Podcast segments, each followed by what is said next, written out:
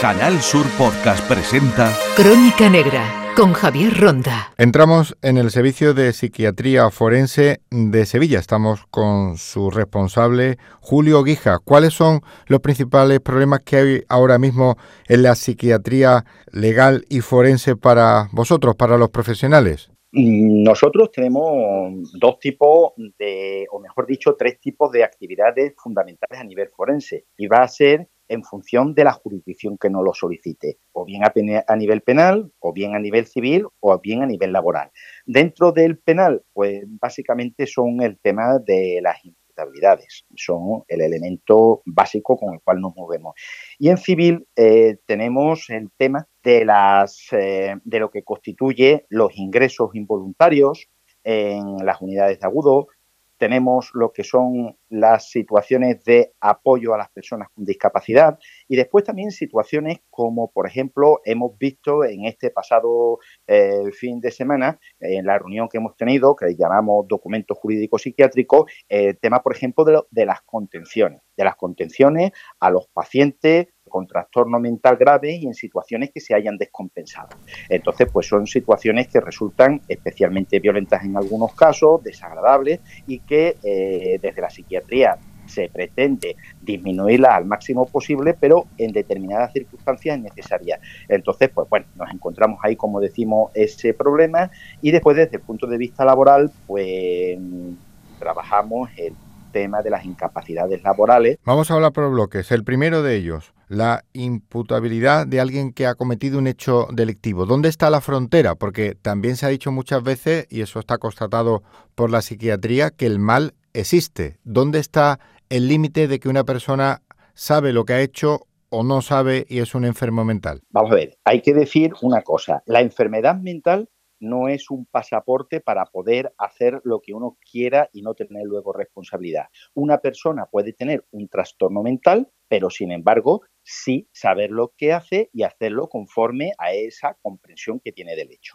Eso vaya por delante. Entonces, insisto, trastorno mental no es sinónimo de actuar con impunidad. Entonces, ¿cuál es el límite? Bueno, pues el que esa persona con trastorno mental se encuentre descompensado en un momento determinado de su sintomatología y como consecuencia de la misma realice un hecho que no acaba o de comprender o que su voluntad se encuentra limitada de forma grave o anulada como consecuencia de esa patología que tiene de base. Es un tema muy muchas veces controvertido, además de muy profesional, que el psiquiatra debe de saber dónde está un poco esa imputabilidad o no, por la experiencia que tenéis en estos servicios de psiquiatría forense, porque claro, el oyente se preguntará cuando un padre eh, mata a, los hijos o los quema o los viola, eh, esto lo hace porque siempre se dice, es que está loco, está mal de la cabeza, pero como está diciendo Julio Guija, en estos momentos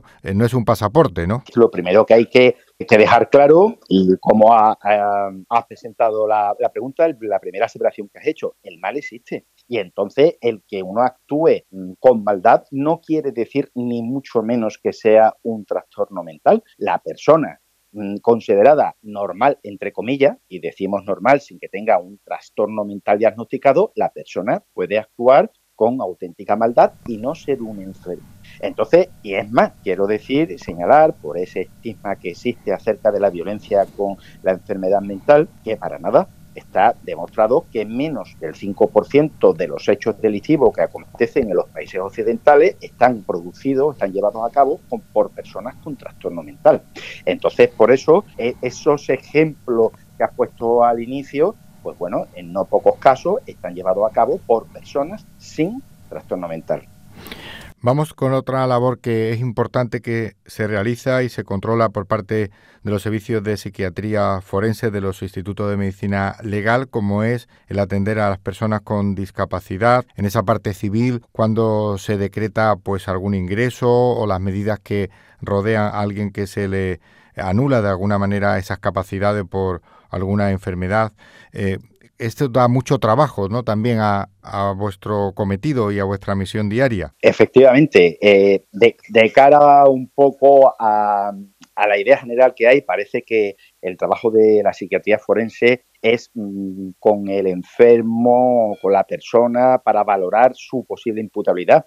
Eh, no, cuantitativamente hay el, trabajo que nosotros realizamos, eh, que, como insisto, desde la perspectiva cuantitativa, eh, tiene mucha más importancia y más relevancia lo que es a nivel civil estos temas que ha señalado, especialmente lo que es el ingreso involuntario y lo que constituyen la, bueno, pues las demandas que se puedan producir de apoyo a la persona con, con discapacidad. Entonces, pues sí, es una situación donde especialmente lo que son los ingresos involuntarios a las personas durante un tiempo, eh, pues se le va a vulnerar eh, su derecho de libertad cuando se le ingrese involuntariamente. Ahora bien, hay que decir, ¿es que se ingresa involuntariamente a todas las personas que tienen trastorno mental? Pues ni muchísimo menos, para nada. Entonces son pues en determinadas situaciones, normalmente pues son personas con trastorno mental grave que tampoco a todos ellos, sino solamente a una parte mínima que eh, ante situaciones de descompensación de la psicopatología, dada la dificultad de tratarlo en el ámbito comunitario, que es como se tratan las enfermedades mentales, pues necesitan durante un tiempo pequeño lo que es el ingreso para poder restituir esa sintomatología y poder continuar desarrollando su vida de forma autónoma en la comunidad. Entonces, eh, claro, ante eso y como se va a producir durante ese tiempo una restricción de su libertad, pues está sometido a control judicial, pues una ley de, de, procedimiento de enjuiciamiento, la ley de, enjuiciamiento civil, y entonces pues hay una, un control judicial. Y ese control judicial, pues el juez está asesorado pues por eh, médico forense acerca de este. Sevilla se ha convertido este fin de semana en la capital de la psiquiatría legal y forense, con un congreso donde han participado magistrados del Tribunal Constitucional, del Tribunal Supremo, también jefe de servicio de distintas unidades de psiquiatría, catedrático, bueno, entre otros. Han hablado de las contenciones de los enfermos mentales y esa parte bastante violenta, ¿no? que hemos visto alguna vez en alguna serie o en alguna película y que por desgracia ustedes se encuentran en su actividad. ¿Dónde está el límite? ¿Cuándo el juez tiene que decir que hay que retener a una persona porque no se encuentra bien, porque es una enferma mental? ¿Cuándo se ingresa directamente en un centro? Todo esto lo han debatido ustedes y más o menos a qué conclusión han llegado. Eh, lo primero de todo que tenemos muy claro que lo que hay que respetar es eh, el derecho, la libertad de la persona, la dignidad del paciente con trastorno mental.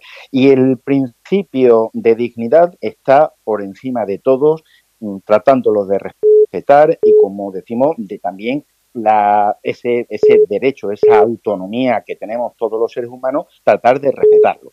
Entonces, es cierto que en algunos casos mínimos, pero que por desgracia existen y, a fecha de hoy, pues mm, no tenemos muchos más medios, pues nos encontramos con situaciones donde a las personas eh, aparte de tenerlos que ingresar, como hemos dicho anteriormente, en contra de su voluntad, pues bueno, pues tienen cuadros de agitación donde ponen en riesgo su propia vida o la, de a la del entorno, a las personas que les rodean, y entonces pues no es suficiente en un momento determinado con lo, el tratamiento que se le esté aplicando, sino que hay que contenerlo en determinados momentos y durante periodos cortos de tiempo.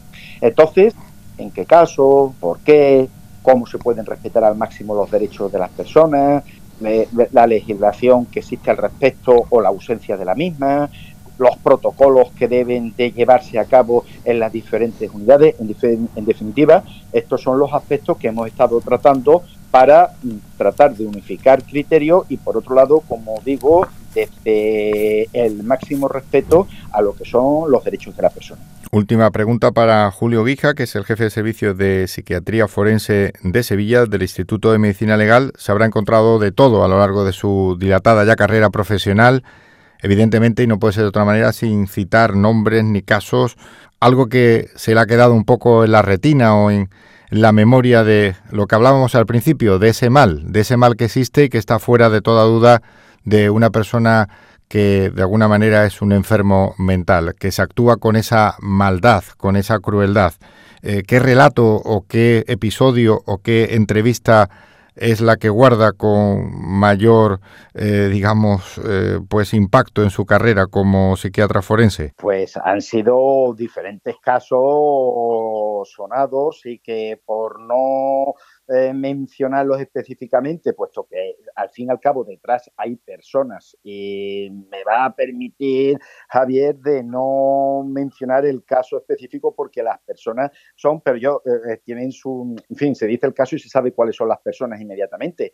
Entonces, son situaciones donde verdaderamente cuando los estudia, dice, pues es que aquí no hay ningún trastorno mental, lo ha hecho sabiendo lo que hacía, lo ha hecho matando a sus hijos, y sabía que los estaba matando y sabía por qué lo estaba haciendo. O ha matado a sus padres y sabía por qué lo estaba haciendo. Tranquilamente, en otros casos además nos hemos encontrado cuando dicen, no, es que es un enfermo mental. Sí, pero mire usted, es un enfermo mental, pero en ese momento sabía lo que hacía. Entonces nos encontramos donde hay situaciones, mm, no es ya la maldad en sí que hemos dicho en la persona que no tiene trastorno mental, sino que nos hemos encontrado situaciones donde siendo una persona con trastorno mental y no tenía relación causa-efecto entre el trastorno y el, y el hecho en sí.